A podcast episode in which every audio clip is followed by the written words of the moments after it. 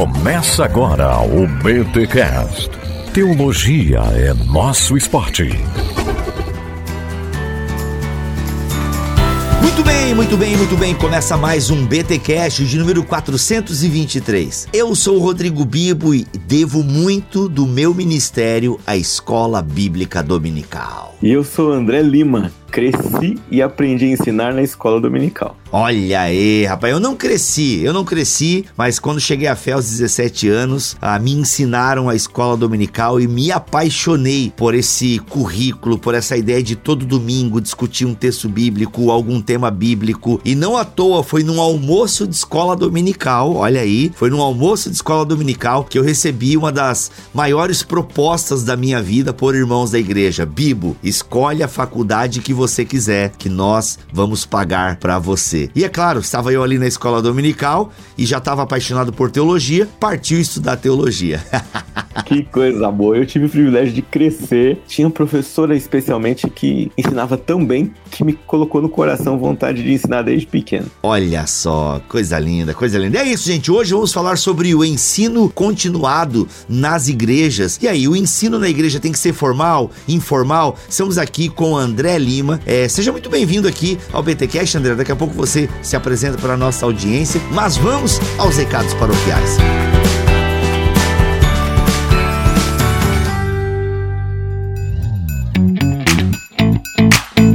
nos recados paroquiais dessa semana, vou aproveitar que eu estou aqui com o André. André, peço que você se apresente brevemente aqui nesse recado paroquial e já diga é, o quem é você e o que você faz em qual editora, porque o programa de hoje eu imagino que é utilidade pública para a igreja brasileira. Muito bem, eu sou o André Lima, Sou editor da editora cristã evangélica e nós produzimos material de ensino bíblico. Nós queremos abençoar a igreja brasileira com materiais para ajudar você a ensinar a Bíblia, seja na igreja, seja em casa, seja na escola, na quadra, onde nós pudermos ajudar você a ensinar a Bíblia, nós queremos fazer. Olha aí, legal. Então, a editora cristã evangélica, André, ela é uma editora totalmente focada em preparação de material para a, o ensino contínuo nas igrejas, o ensino semanal. A gente chama de escola dominical pela tradição, mas tem muita igreja que o ensino, por exemplo, na minha igreja é segunda-feira. então, mas é a ideia de você vocês pensam um currículo para o ensino contínuo nas escrituras e abranja todas as idades? Exatamente. A gente pensa em ajudar a igreja a ensinar a Bíblia. A editora é especializada nisso, ela não publica outro tipo de, de material e nós publicamos de bebês até adultos. Então então, se você quiser ter uma classe de bebês, um grupo de bebês, você vai ter material ali, ah, passando pelos crianças de 2 e 3 anos, 4 a 6, enfim, até chegar na idade adulta. Caraca, então assim, tem, uma, tem a divisão pelas idades e tal, todo um currículo pensado para essas idades. No caso, então não tem só teólogo trabalhando aí na editora, tem pedagogo, tem a galera que. Tem pedagogo, tem artistas, tem gente que tem rapaz, compositor de música. O André, o André, o pelo contrário me deixou preocupado. Tem teólogo também, né? Pra, pra para dar qualidade do material aí, né? Temos teólogos e temos os pedagogos que dão essa cara de didático para todo o material teológico que a gente pode oferecer. Na verdade, nós temos duas opções de currículo para cada faixa etária. A gente tem um Caraca. currículo mais tradicional, se você é aquele professor que gosta de falar um pouco mais. E a gente tem um currículo mais dinâmico, e o professor não tem o papel principal, ele interage bastante com os alunos, conversa bastante, faz atividades durante a aula. Então você uhum. sempre pode escolher é, qual tipo de material se adequa melhor à sua realidade, à sua comunidade, ao dia que você faz, ao tempo que você faz, né? Caraca, legal. Porque, por exemplo, a dinâmica dos grupos pequenos lá na minha igreja, inclusive eu volto e meia quebro essa dinâmica, né? Porque gosto de falar pra caramba, mas a dinâmica é aquele que ministra o estudo não falar tanto, né? É pra, pra galera poder falar e tal, poder interagir. Então vocês têm um tipo de material que pode a, até ajudar GPs, né? GPs, é, PGs, célula, enfim, não sei como é que vocês chamam na igreja de vocês aí, mas é grupo pequeno, né? Aquela reunião à parte do culto que acontece com alguns irmãos, numa turma e tal. Esse material de vocês também pode ser pensado aí pra, pra galera em célula, GPs, PGs e por aí vai. Exatamente. Vai. Temos algumas linhas que já são pensados para essa, essa, essa dinâmica diferente de não ter alguém na classe falando, mas você pode interagir, responder perguntas, é, fazer exercícios no meio da, da aula e, e aquilo que for mais interessante para a turma falar mais, para aprender mais. O alvo sempre é que, por meio do material, você consiga fazer com seus irmãos, seu, sua família, é, amem mais a escritura, entendam melhor a escritura. Esse é sempre o nosso alvo. Muito bom. E parece que tem promoção pra galera aí, né? Vai ter cupom de desconto aí pra galera. Quais são os do, o material que a galera vai conseguir para testar, né? Você quiser quer testar aí, você pode já tem, vai poder testar com desconto. E adulto ama desconto. E aí? Então nós, nós temos o seguinte, nós temos dois materiais com promoção nesse podcast. O Nove Marcas para uma Igreja Saudável, Olha. que é uma revista que ajuda você a compreender princípios para aplicar na igreja. O que a gente experimentou Nove Marcas lá na igreja do pastor Mark Dever, o que foi diferente para mim nessa experiência é que esse programa não é sugestão de um programa ingestado para você colocar na sua igreja. São uhum. princípios que você entende e depois que você entendeu, você encontra uma maneira. Qual a maneira mais adequada? Qual parte você aproveita? Mas são princípios bíblicos de uma igreja. Então ele está aí em promoção para você. E também o Reforma e Reformadores, né? É, que são estudos a respeito dos reformadores. Nós vamos ter produtos aí para adultos e crianças, estudando alguns reformadores e alguns pilares da reforma. Rapaz, então, gente, o Nove Marcas já é meio consolidado aqui. Imagino que quem acompanha o Bibotalk conhece Nove Marcas de uma Igreja Saudável, que é o livro do Mark Dever. Então, a editora cristã evangélica tem uma revista pensada para o discipulado, para a escola dominical, para os grupos em células e por aí vai, né? GPs e por aí vai. Que é muito bom, inclusive, escrito pelo Vinícius Musselman, né? O cara aí ligado ao Voltemos Evangelho, inclusive parceiro lá do, do Mark Dever e por aí vai. Então, muito legal. E agora, esse dos reformadores também me chama a atenção, porque me dá um pouco de raiva. A gente acabou de passar por outubro agora, né? E, mano, e as igrejas ficam falando contra o Halloween. Não perde tempo falando contra o Halloween, gente. Vai estudar os reformadores, vai estudar a reforma, né? Então, olha, legal que a cristã evangélica tem um material então. E esse desconto, então, é só o pessoal entrar no link tá aqui na descrição deste podcast que já vai estar o desconto aplicado lá. É isso ou tem algum cupom? Ah, tem um cupom. Ele entra aí no, no, no site da editora, no link que você vai colocar e coloca Bibo21. Olha aí, Bibo21. Legal. E vai dar um desconto de quanto? E vai dar um desconto de 20%. Olha aí, 20% é bom, hein, galera? 20% é bom. Então aproveita o Bibo21, tá? Experimente esses materiais e, ó, só que só esse cupom só vale para esses dois materiais. Mas se você já quiser colocar no carrinho outros materiais, né, para você testar aí, né, já manda aquele e-mail, já manda um recado para pra moça que cuida ou o homem que cuida do departamento infantil, ó, escolhe o material aí, vamos testar e tal para ver se é legal. Gente, ó, eu já recebi o material deles ano passado, muito bem pensado, colorido, dinâmico, então vale a pena você conhecer. Simbora, André, então falar de ensino continuado na igreja.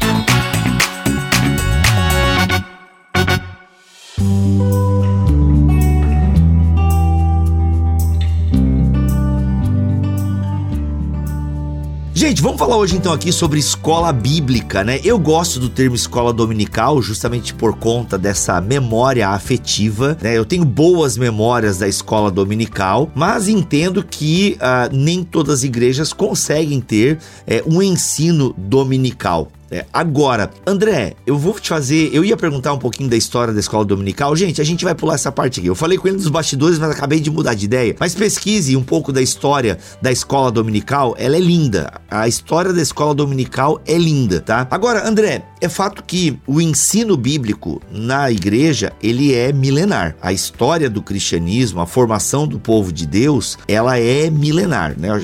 Ide por todo mundo fazer discípulos, né? Isso é ensino bíblico. A igreja igreja perseverava na doutrina dos apóstolos e tal. Agora, André, a gente percebe um movimento né, no meio evangélico, eu vou falar do meio evangélico, que é o nosso meio, que parece, tu tem sentido que o ensino bíblico, de alguma forma, está assumindo das igrejas e as igrejas estão muito preocupadas em cultos, cultos e cultos. Tu tem essa percepção? Sim, a gente sente bastante isso nos nossos eventos, né? Quando a gente faz evento de treinamento, capacitação de professores, então, sempre a palavra dos professores é que às vezes falta um pouco de apoio da igreja, que parece que as pessoas não, tão, não estão tão animadas para isso. E o clamor deles para nós, o que a gente faz para trazer as pessoas de volta para os programas de ensino, para as ocasiões de ensino que a igreja oferece? Ah, são diversos fatores, né? A concorrência da agenda, ah, os temas que são oferecidos e talvez um pouco também a maneira de ensinar, né? É, se a gente não comunicar bem, se a gente não conseguir falar com o coração de quem ouve a gente, é fato que talvez essa pessoa não venha por,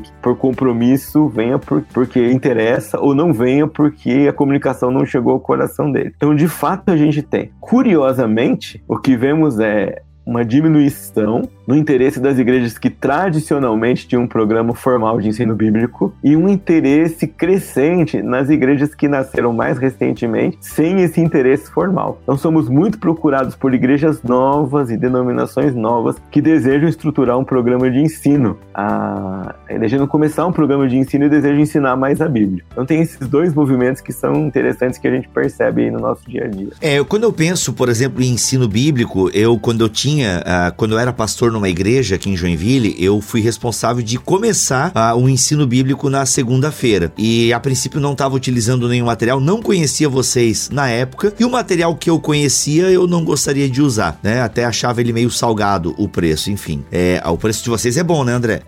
É bom, é ótimo. O preço é uma coisa importante, hein? Então o que acontece, mano? Aí eu meio que fazia por conta, até porque eu tenho experiência e tal, não é a realidade da maioria dos irmãos e irmãs que se voluntariam, mas no meu caso, né, sou treinado na teologia teologia, então eu meio que é, eu fui fazendo meio que é, estudo bíblico mesmo a partir de um livro da Bíblia e tal. Mas é claro, eu fiquei por um ano nesse programa, com certeza chegou uma hora eu ia precisar de um material até para facilitar a nossa vida. Agora é impressionante, cara, que numa igreja de duzentas e poucas pessoas, realmente a gente não tinha nem o dízimo da igreja ali nas segundas-feiras à noite, né? Pensando em ter, não tinha 10% da igreja ali. Até uma vez um ouvinte veio de outra cidade porque queria me conhecer e tal, e falei: "Ô, cara, onde é que tu prega e tal?" Não sei o que. Ah, mano, eu prego muito por aí, mas se tu quer me ver, segunda-feira eu tô lá na igreja dando ensino bíblico e tal. Aí o cara veio, ele achou que ia encontrar a igreja lotada, porque é o Bibo que tá dando estudo bíblico e tal. Aí ele chegou lá, tinha, sei lá, 12 irmãos, né? E aí depois ele veio comentar comigo, cara, eu achei que a igreja ia estar tá lotada e tal. Eu falei, mano, primeiro que aqui na minha igreja eu só sou o Bibo. Eu não sou.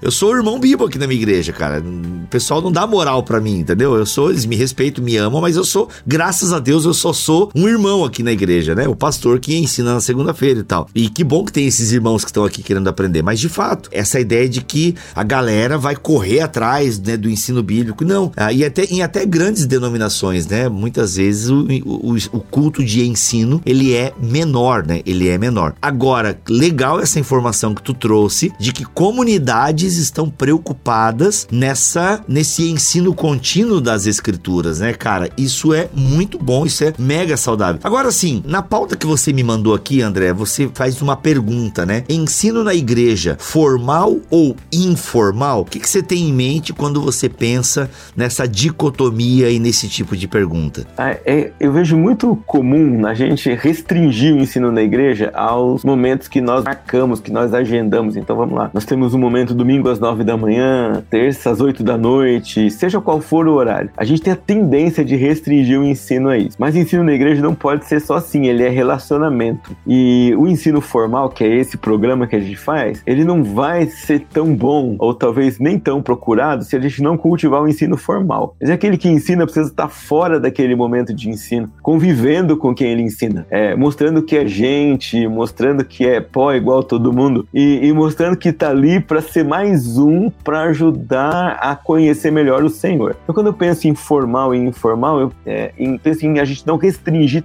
tanto a ideia de que a minha aula começa no domingo às 10 da manhã e termina às 11, não. Ali é um momento, talvez um, um clímax daquilo que eu vou chamar de aula. Mas quando eu tomo um café com o irmão que vem assistir meu estudo bíblico, eu estou ensinando. Quando eu vou na casa dele porque ele quer que ore porque vai mudar de emprego, eu tô ensinando. Quando eu, eu, mando uma mensagem de WhatsApp porque eu sei que alguém da família tá doente, eu também tô ensinando. Então, cultivar esses momentos extra classe, se é que a gente pode chamar assim, ah, mas também com intenção de continuar ensinando, de cultivar um relacionamento e por meio desse relacionamento tornar o ensino inclusive mais efetivo, mais relevante, mais interessante, mais atrativo para aquele a quem, eu vou, a quem eu vou ensinar. Que constitui um desafio porque como a gente vai arrumar agenda para tudo isso, né? Como a gente vai arrumar agenda para ensinar no momento específico e como a gente vai arrumar agenda para andar atrás e junto com esse grupo durante a semana ou entre os momentos de ensino formal. E, e eu penso nisso, Bibo, porque no, na raiz da escola dominical existia essa ideia, né? É, de cultivar uma criança para a vida, de cultivar uma pessoa para a vida, e não só para um momento de estudo bíblico. Então, esses essas duas esferas, elas precisam existir, precisam conversar. É, eu preciso estar preocupado com isso quando eu quero ensinar as escrituras, né? Entre um encontro e outro, o que é que eu vou fazer? Que relacionamento eu nutro? Que tipo de ensino eu mantenho? Ah, como eu atraio e torno mais relevante o ensino antes e depois? É, e também como eu conheço melhor quem eu vou ensinar e até ah, descubro por quais coisas eles estão interessados, que pergunta eles têm. Uma vez eu nunca esqueci isso, eu morava em São Paulo e tinha uma faixa grande assim é, Jesus Cristo é a resposta. E alguém, pi, e, e, alguém passou e pichou, uma, e pichou assim embaixo, para qual pergunta? Então, sempre quando eu estou pensando em ensinar, eu estou pensando, será que eu estou respondendo as perguntas de quem me ouve? Será que isso que eu escolhi ensinar aqui tem a ver com o que eles estão imaginando, com o que está no coração deles, com as dúvidas que eles têm? A gente nota que cristão tem um pouco de problema com ter dúvida, né? Então, que dúvida que eles têm, se eles podem colocar para fora as dúvidas ou não. É, então,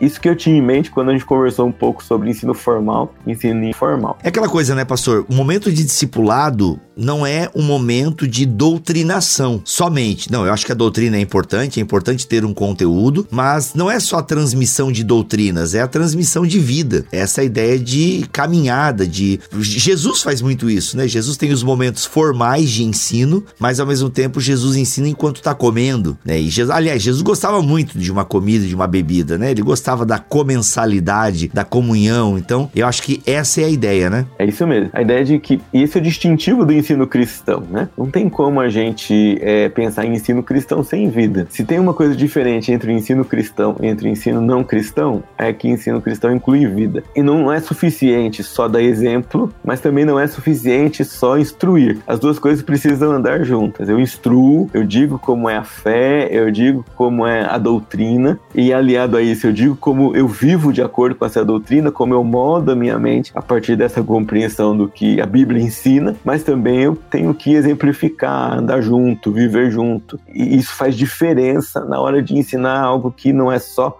teoria é teoria e prática. Aí vem a questão também, o formal e o informal. O informal, eu imagino que você tenha isso em mente, inclusive até o que move, né, a editora de vocês a só trabalharem com produção de conteúdo para o ensino contínuo nas igrejas. O informal não quer dizer que é tipo de qualquer jeito, porque às vezes se tem aquela impressão de que não, aqui acontece tudo no flow. Mas espera aí, para acontecer no flow, né, no, no andar, no caminhar, tem que ter uma base. Né? Se a gente vai ler, por exemplo, Tito capítulo 2, para mim é um, a gente fica muito claro ali a pedagogia da igreja, como a igreja deve ser pedagógica, né? Os mais velhos ensinando os mais novos, as mais velhas ensinando as mais moças, né? Paulo tem muito essa ideia de, ó, oh, Timóteo, ensina a galera aí, eu sei, gente, agora eu migrei de Tito para Timóteo, tá? Ô Timóteo, ensina homens e escolhe alguns homens para transmitir isso que você tem aprendido e tal. Então tem essa ideia de é, um ensino. O informal, acho que eu cheguei no ponto onde eu queria chegar. O informal não dispensa o formal. Não dispensa o formal e o informal é intencional. Eu acho que essa palavra resume tudo isso daí. Então, olha só, eu não vou planejar um café com os homens da minha classe de escola bíblica, como do meu PG, por exemplo, só para tomar café. É, eles até podem pensar que é isso, mas eu tenho uma intenção. E a minha intenção é confrontar um pouco mais com o ponto que a gente estudou na última, na última vez. Ou se você ensina jovens, ah, nós vamos com a galera ali no, no McDonald's. Mas eh, não, não vou só com a galera ali. A galera até pode ir com a galera, mas eu, que sou o líder, o professor, o ensinador, eu tenho uma intenção. Então, formal ou informal tem que ser sempre intencional. E nos exemplos que você deu de Timóteo e Tito, eu vejo sempre Paulo falando com intenção, né? Escolhe homens e transmite para eles que eles sejam idôneos e capazes de transmitir outros. Paulo não, res, não, não restringe a qual forma isso deve acontecer. Ele só diz para os novos pastores: vocês têm que ensinar. E é muito lindo esse texto de Tito, porque a gente percebe que o ensino acontece é, no dia a dia. Mas Paulo, junto com isso, sempre traz a ideia: você precisa ver se está sendo tudo ensinado corretamente. Aconselha os mais velhos, mas exorta os mais novos. Tudo isso com base na palavra e, e na sã doutrina. Então, tanto formal quanto informal podem dar essa ideia de que um é planejado e o outro não. É quando a gente usa as duas palavras, mas na verdade os dois precisam ser intencionais. Porque você pode ter um ensino formal bagunçado, flow e não planejado. É, você pode ter um ensino formal que você não pensou. Ele pode se tornar mecânico, robótico, engessado, sem vida e sem sentido. É como você pode ter um informal que não vai chegar em lugar nenhum. Então, ambos precisam ser intencionais, ambos precisam ser pensados, ambos têm que ter um objetivo, um resultado. É, ambos eu planejei, orei, busquei algo específico para aquele público, numa aula, numa reunião de PG, num sermão, que for. Eu pensei e planejei. Mas no encontro informal também eu fiz a mesma coisa. Exato, foi o que eu falei anteriormente. Eu dava o estudo bíblico na minha igreja e beleza, para começar, eu deixei mesmo, né, vai aqui na minha cabeça e tal, e bora lá, né? Como eu tenho, né, bastante material aqui na cabeça, bastante material para consultar. Só que como eu falei, né, se a coisa continuasse, depois acabou que o estudo bíblico não continuou, enfim, teve algumas mudanças na igreja, e uma das mudanças foi que eu saí da igreja, inclusive.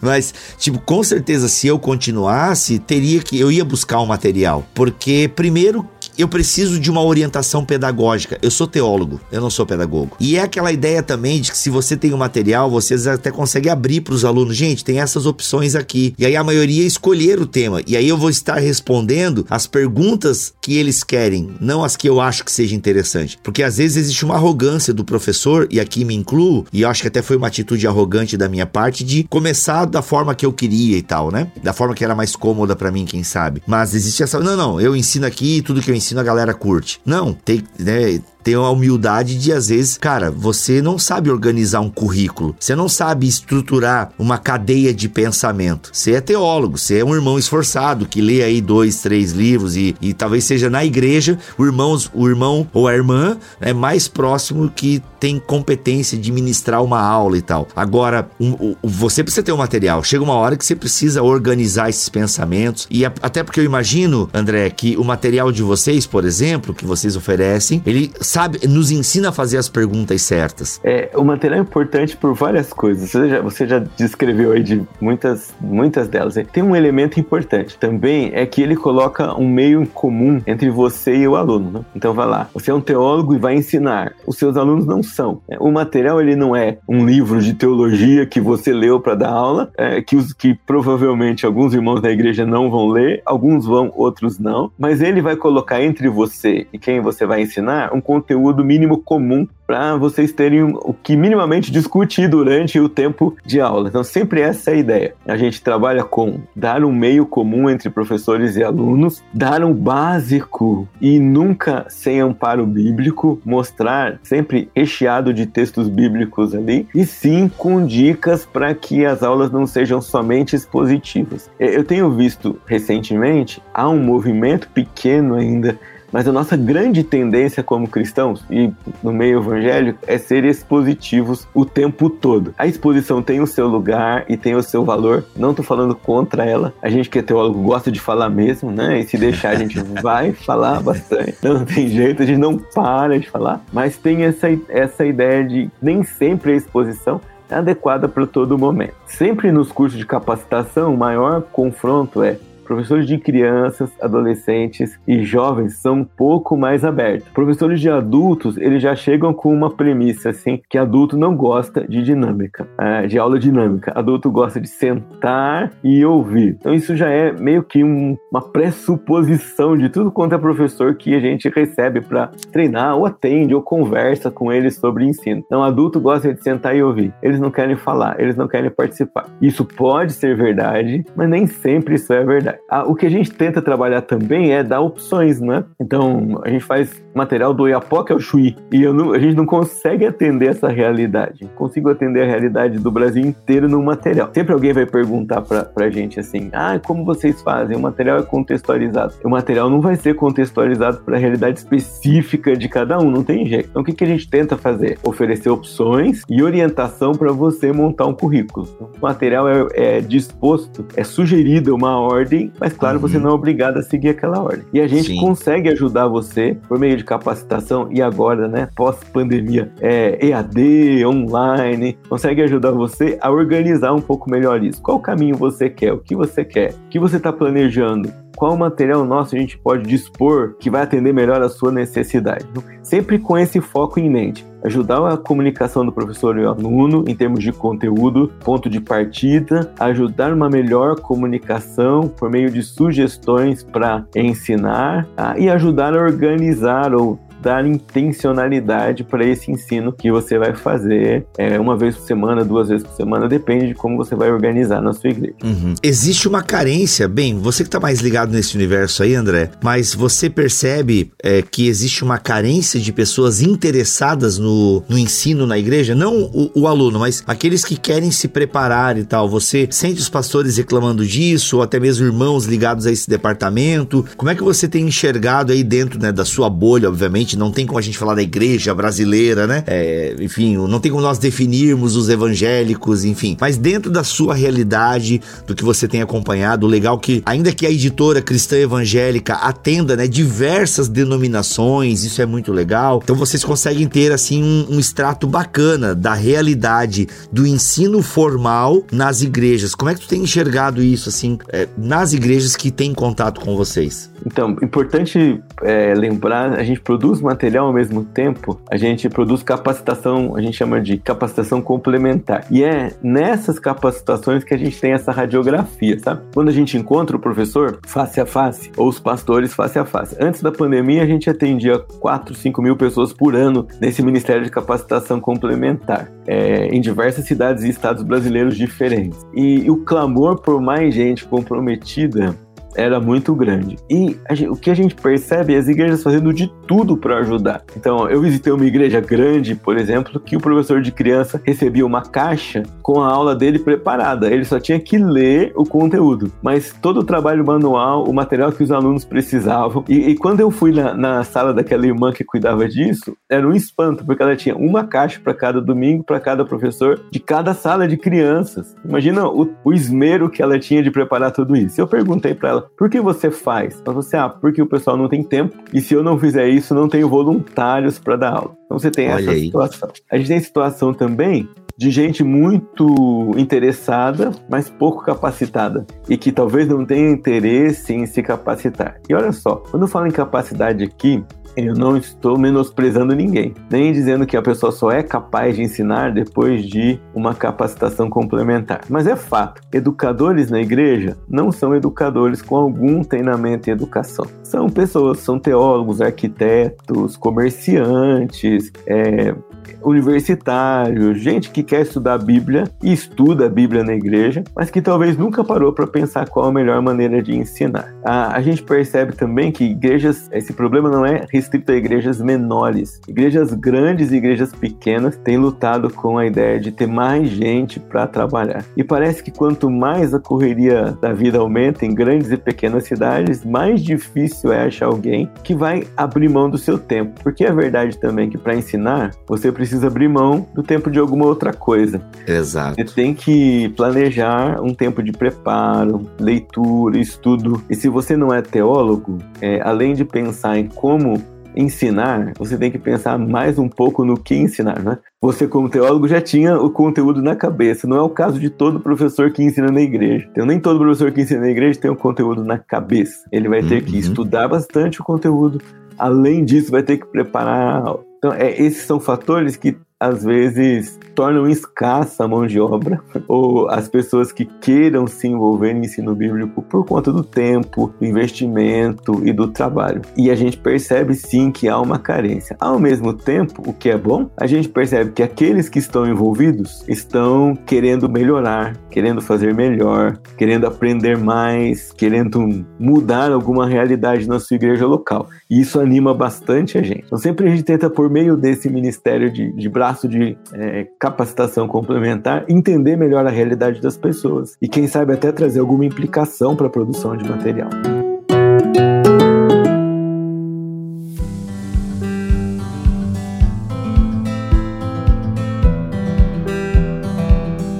André, a gente está falando aqui de escola bíblica e geralmente quando pensamos em escola bíblica associamos a uma classe acontecendo na igreja, né? Seja no domingo pela manhã, na segunda à noite, na terça, na quarta, no sábado. A gente imagina muito isso. Ou até mesmo é, no, na realidade de um grupo pequeno, né? De um GP, de um PG, enfim, de uma célula, a gente geralmente atrela a uma atividade na igreja ou a um grupo de irmãos da igreja. Em relação ao ensino bíblico, ele transborda para além dessas fronteiras a gente pode falar de um transbordar para além da igreja? É excelente tema esse, Bibo, porque o ensino deveria transbordar mesmo. se deu efeito, se está certo, se está produzindo frutos como a gente imagina, ele deveria transbordar. Deveria transbordar alcançando pessoas até que não conhecem o Evangelho, não se oferecer para isso. Nós tivemos uma experiência muito interessante traduzindo um material chamado Investigando o Cristianismo. Foi produzido na All Souls Church, a igreja que foi pastoreada pelo John Stott muito tempo. Então, o ministro de evangelização dele, chamado Rico Tais, ele produziu um estudo no Evangelho de Marcos para você explicar o cristianismo para os seus amigos e vizinhos. Então, Olha. você abre a sua casa e você não pede para ninguém trazer Bíblia, inclusive vai um exemplar do Evangelho de Marcos, porque você nem usa a Bíblia propriamente dito no primeiro encontro, porque no contexto dele lá, inclusive, usar a Bíblia poderia repelir a presença de alguém, né? Ou, ou tornar assim, ah, já vem esse cara de novo falar sobre isso. Mas a ideia é você você tem perguntas sobre o cristianismo? Então vem aqui na minha casa, eu quero estudar com você e responder por que o cristianismo é essencial e é interessante. Ah, a gente também se associou, por exemplo, a Atletas em Ação. É uma missão que alcança jovens por meio do esporte. E aí o ensino bíblico pode transbordar para a quadra, para ginásio da igreja, se ela assim tiver, se a igreja tem um ministério para alcançar a comunidade à sua volta, envolvendo esportes. Né? O ensino bíblico na igreja pode transbordar para o ensino na escola. A gente tem uma série de igrejas hoje né, fazendo capelania escolar em escolas públicas, se associando a escolas do bairro. A gente tem paixão por isso também em conclamar as igrejas a que abram seus espaços é, entre domingos para ensinar a Bíblia, né? atendendo uhum. crianças, atendendo a comunidades, atendendo as escolas. E há muita gente fazendo isso por aí com com sucesso, abençoando gente que conhece e que não conhece a Deus, estendendo as fronteiras da igreja por meio do ensino bíblico, Legal. dando apoio pedagógico e, e, enfim, atendendo gente que precisa do evangelho, precisa de outras coisas também e, e, pode fazer isso transbordando o ministério do ensino bíblico. Depois que entendeu que essa é a nossa missão, né? Você mencionou aqui, nossa missão é ensinar gente de todo tipo, de toda nação. É, a igreja nasce com esse propósito. Então, é, o ensino bíblico precisa, não digo não só que pode, mas ele precisa transbordar para fora do, dos cômodos onde a gente ensina os nossos próprios membros. Legal.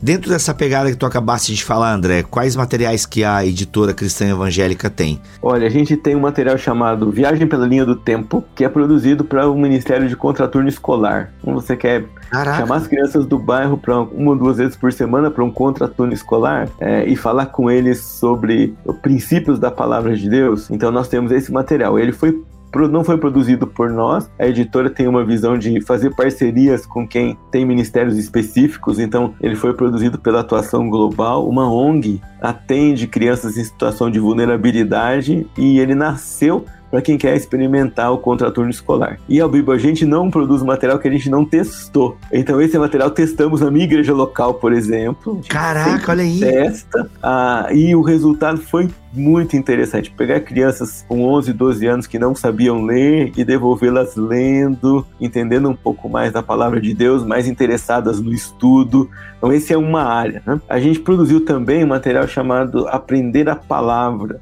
Esse material para ser usado em escolas confessionais que tem uma uma disciplina de ensino bíblico propriamente dito, mas ele tem se mostrado também aplicável em casa para pais que querem ensinar os filhos às vezes pais que não têm os filhos em escolas confessionais, e um material que vai abordar tudo, desde doutrinas fundamentais da fé até história do Brasil numa perspectiva cristã, criacionismo por meio de literatura, a formação da sociedade ocidental é influenciada muito pelo cristianismo e não só pelas lentes greco-romanas. Até no final dele, um, um mini curso de filosofia cristã é, questionando temas principais como razão e fé, relativo ao absoluto, problema do mal e, e, coisas assim. Então é um material bem amplo que vai dos 4 aos 16 anos, aos 15 anos, mais ou menos, é, e dá oportunidade para o pai, para a igreja, para a escola, para a comunidade, para a família, é, trabalhar temas importantes, relevantes uhum. e, e, de reflexão. Então, aprender a palavra é um material que vai propiciar que você reflita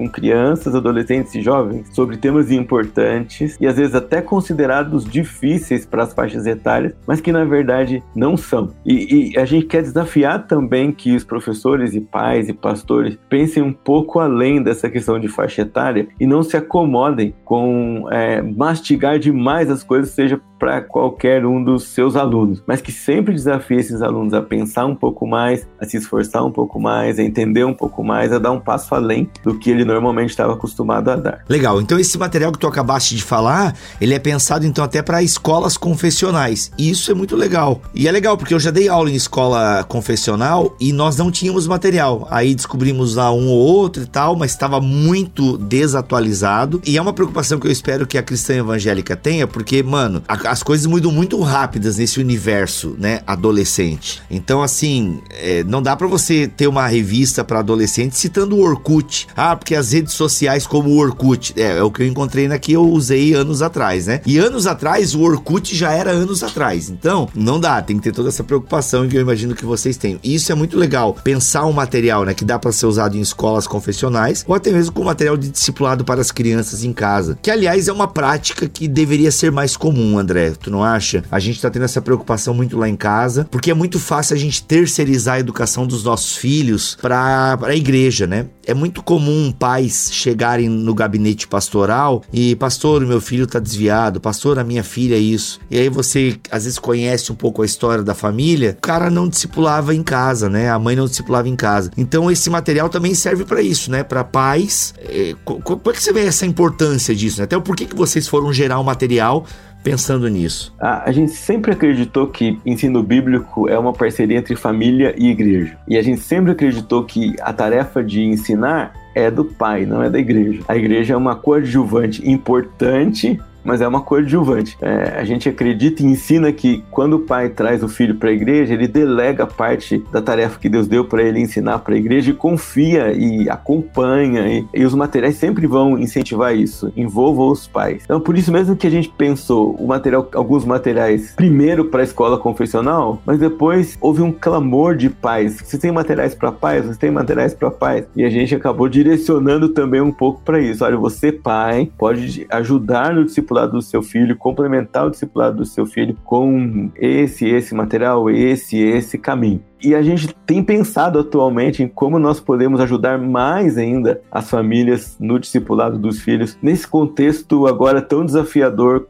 com tantos temas e, e tantos nós na cabeça dos, uh, das crianças, dos jovens e adolescentes que vão vir por aí. Como é que ajuda, a gente ajuda o pai a tratar desse tema de uma perspectiva bíblica, mas ao mesmo tempo conseguindo colocar cada coisa no seu lugar, né? Sempre tentando responder quais são as perguntas que essa geração vai trazer. Isso é sempre um desafio, né? Como é que a gente mantém um material que é impresso, estático, atualizado para essa galera que está aí o tempo todo mudando de, de, de interesse, de tempo, de rede social, que a gente nem consegue acompanhar é, é, direito. Então, uma ideia é fazer parte do material impresso, outra parte digital, porque o digital a gente muda a hora que a gente quiser, né?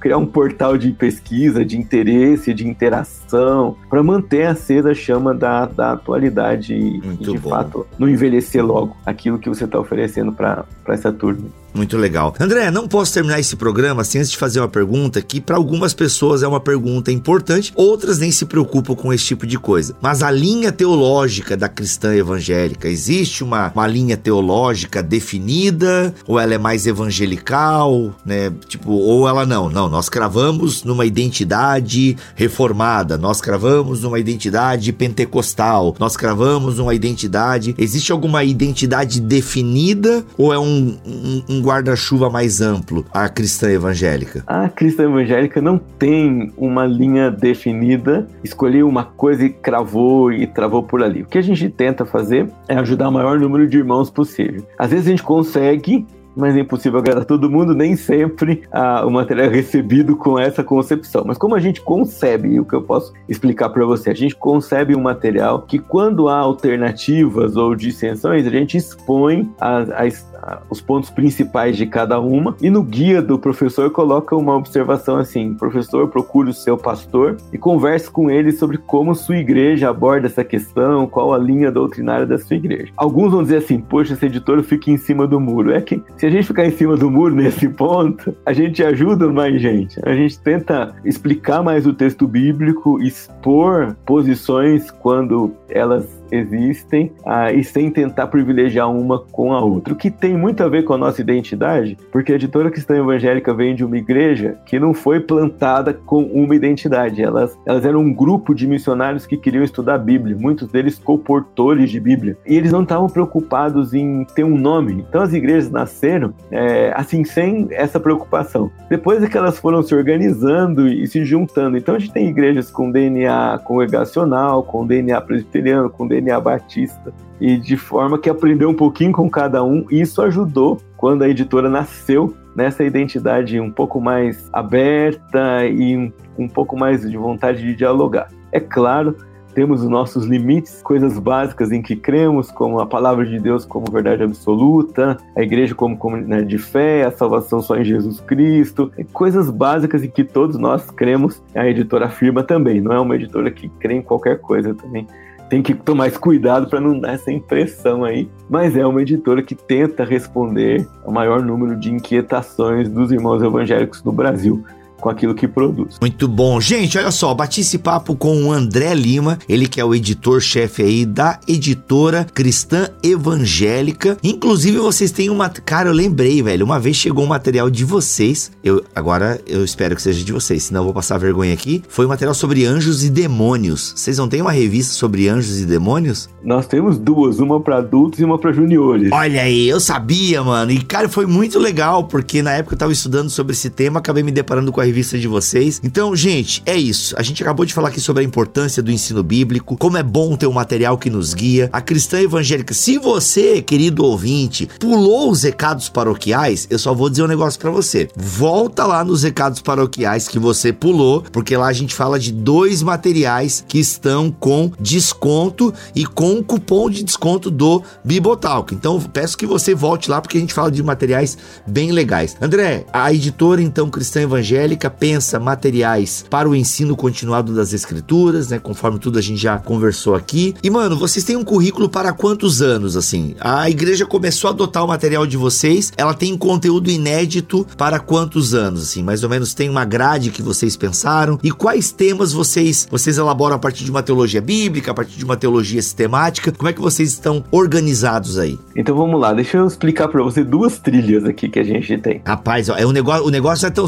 Aí você você percebe, gente, que a, a editora, ela, ela, ela, é pensada, entendeu? Ela não tá só soltando material aí, não, gente. É uma parada. É, é, vai lá, gostei, hein? Olha lá, duas trilhas, os caras, mano, ó. Duas trilhas. Uma delas começa com o relacionamento do bebê com Deus, as pessoas próximas, que Deus ama o bebê e cuida dele, e segue estudando temas bíblicos organizados mais em torno de Jesus Cristo e personagens bíblicos. Então, essa, essa faixa abrange de 0 até 11 anos, sempre nesse mesmo ritmo. Temas bíblicos, histórias bíblicas contadas, como a gente sempre ouviu e como a gente vê tradicionalmente sendo relatadas para crianças. Chega nos adolescentes, então a gente vai tentar tratar de desafios, temas como vestindo a camisa, as crises, o mundo do adolescente, e até que a gente chega nos jovens e a gente tem temas bíblicos, temas contemporâneos e doutrinários e adultos na mesma linha. Essas três áreas sempre tentando é,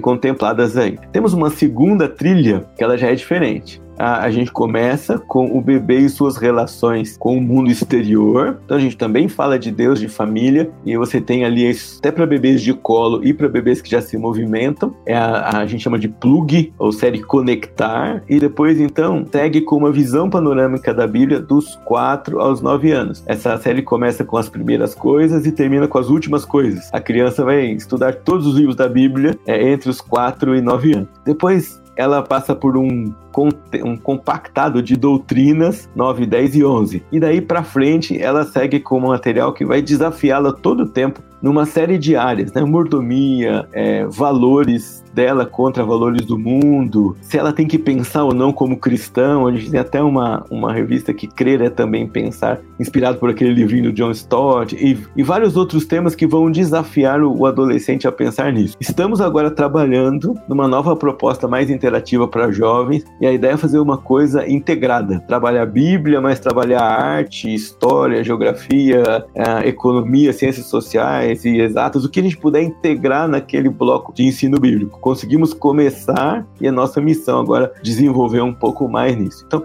sempre duas trilhas e aí conteúdo para é, 17 anos, 20 anos. Mais do que isso, a gente tem também a Bíblia da Escola Bíblica, que se você usar só a Bíblia, produzida em parceria com a Sociedade Bíblica, você já tem conteúdo bíblico para quatro anos de ensino na sua igreja local. Então, se você, ah, eu Caraca. não queria usar revista, mas essa Bíblia de estudo, ela tem conteúdo para quatro anos. Então, só a Bíblia já são quatro anos, mais 20 anos de revista, estamos falando em torno de 25 anos, 30 anos de conteúdo que você pode oferecer na, na sua igreja. Olha aí, se a pessoa em 25 anos não aprender a ser um discípulo de Jesus, a caminhar na palavra, aí a gente não sabe mais o que fazer, a gente fez o que pôde.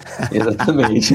Ai, gente, é isso então, gente. Para conhecer a editora Cristã Evangélica, Evangélica, tá? Você tem o link aqui na descrição deste BTcast em bibotalk.com ou você que também está ouvindo no YouTube, na descrição desse vídeo tá aí o link e tem o cupom também. Repete o cupom por gentileza, André. O cupom é Bibo21. Bibo21 que vai te dar 20% em dois materiais bem legais que nós anunciamos lá nos recados paroquiais. Então volta nos recados paroquiais para você conhecer um pouquinho mais da editora e também dos dois materiais que nós estamos ofertando ofertando desconto. Até quando vai esse cupom, André? Até o final do ano, ano que vem? Até o final, até o final de novembro. Vamos deixar o mês inteiro o cupom para você aproveitar. Olha aí, ó. E você que está ouvindo esse podcast depois de novembro, porque você não consegue ouvir sempre que a gente lança, dá uma chorada lá nas redes sociais da editora. Ai, gente, eu ouvi só agora. Libera esse cupom para mim. Eu já tô aqui jogando do teu lado, hein, querido ouvinte. Você que não consegue ouvir o podcast em dia. Apelo atendido. Vamos deixar até 31 de dezembro, então, Pronto. e a gente gente atende Pronto. todo mundo aí. Aí você que tá ouvindo em 2022, aí você aí não tem o que fazer para te ajudar, tá bom? Mas a editora volta aqui, a gente faz novos cupons e o André também disse que os preços são acessíveis. Então, galera, é isso. Vá conhecer o site da editora, a loja da editora e aplica o cupom aí nos dois materiais que a gente ofertou para vocês. Vale muito a pena e vocês viram a importância de ter um ensino continuado e direcionado, pensado para isso, tá? Não fica só confiando na sua cabeça, tá? E aí você vai dizer, ah, Bibo, mas tu tava confiando na tua. Pre não prestou atenção no que eu falei? Depois de um tempo eu ia ser obrigado a recorrer no material até para aliviar minha cabeça né? Até para aliviar minha cabeça. Já pensou toda hora eu ficar dependendo só da minha cabeça? Não dá, né, irmão? 39 anos, é, a idade chega. Então, é bom ter uma. Você até um. Você aí, professor, professora de igreja e tal, que tá tocando aí na raça, na unha, o ensino na sua igreja, tenha um material. Isso vai ajudar demais você. É, vai te dar um. Primeiro que vai te dar um alívio. Aí não preciso pensar na aula de, da semana que vem. Já tá ali no cronograma. Então, vai na nossa. André, obrigado demais pela tua presença. Alguma palavra final, por gentileza? aí para os nossos ouvintes? Eu queria dar um, fazer um comercial final, que vem aí nosso devocionário novo, mais doce que o mel, devocionais diárias a respeito da palavra de Deus, com aplicações práticas para você. E queria agradecer demais esse espaço, essa conversa com você. Tem uma galera que já ouve, que você há um tempo perto, e é um privilégio participar e trazer a editora aqui também para conversar com o Bibo, que é uma figura famosa aqui no nosso meio também. Pô, que isso, a honra é minha. Gente, é isso. Bati um papo com o André Lima e você aprendeu um pouco mais sobre a importância e como é bom ter o material. Obrigado pela tua presença aqui, André. Tamo junto e até uma próxima. Voltamos na semana que vem, se Deus quiser e assim permitir. Fiquem todos na paz do Senhor Jesus.